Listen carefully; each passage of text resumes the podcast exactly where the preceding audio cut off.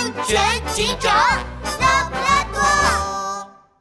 谁偷了金菜刀？这天，拉布拉多警长到橘猫大厨的餐厅吃饭，才刚进门就被餐厅展柜上的水晶盒闪花了眼。仔细一看，发现水晶盒里装着一把刀柄金光闪闪的金菜刀。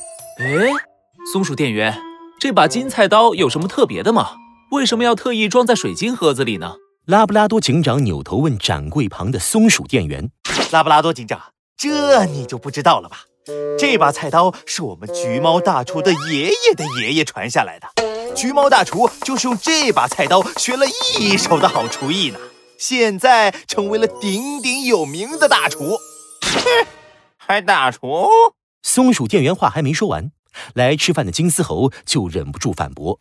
我还以为橘猫的厨艺有多好呢，切！今天尝了尝，哎，味道也就那样嘛。他能当大厨，全靠这把祖传的金菜刀。哎呀，要是我有金菜刀，我也能当大厨。呃，他是拉布拉多警长。松鼠店员拉了拉拉布拉多警长的袖子。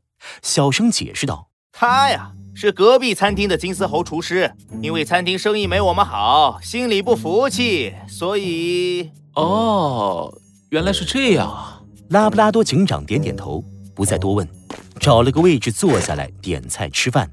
正吃着，突然，外面传来了松鼠店员的喊声：“快来人呐，出事了！”拉布拉多警长立即放下了筷子，赶了过去。松鼠店员，发生什么事了？拉布拉多警长，你来，你来的正好。我们店里的金菜刀被盗了。松鼠店员指着空荡荡的水晶盒，一脸焦急。刚才橘猫大厨的儿子小橘猫来了，我忙着招呼小橘猫，就没留意。等小橘猫去了厨房，我一回头，才发现金菜刀不见了。哎呦！突然，松鼠店员想起了什么，拔腿就向外跑。一定，一定是金丝猴干的。金菜刀放在水晶盒里这么久，从没丢过。今天他一来，金菜刀就丢了，一定是他嫉妒我们橘猫大厨，所以偷走了金菜刀。我这就找他去。呃，等一下，松鼠店员，金丝猴确实有作案动机，但是侦查案件不能仅凭猜测，要先检查现场。拉布拉多警长掏出放大镜，仔细地观察起水晶盒，发现水晶盒上并没有金丝猴的指纹，反而有几个小小的梅花形状的手印。奇怪。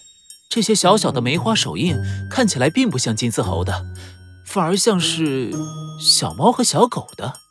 等等，小猫！拉布拉多警长乌黑的圆眼睛一下子亮了起来。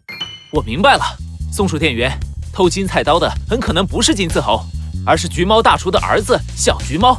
当时他也来过现场，而小橘猫的手印就是梅花形状的。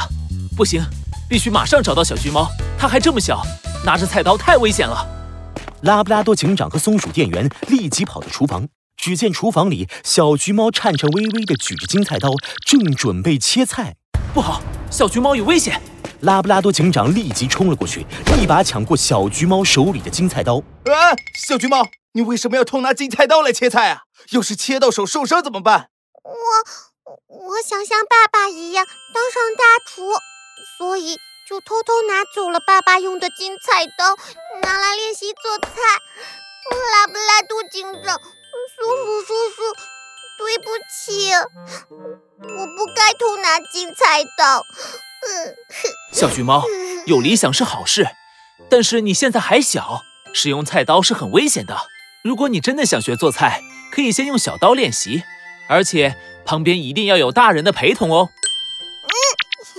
我知道了。拉布拉多警长，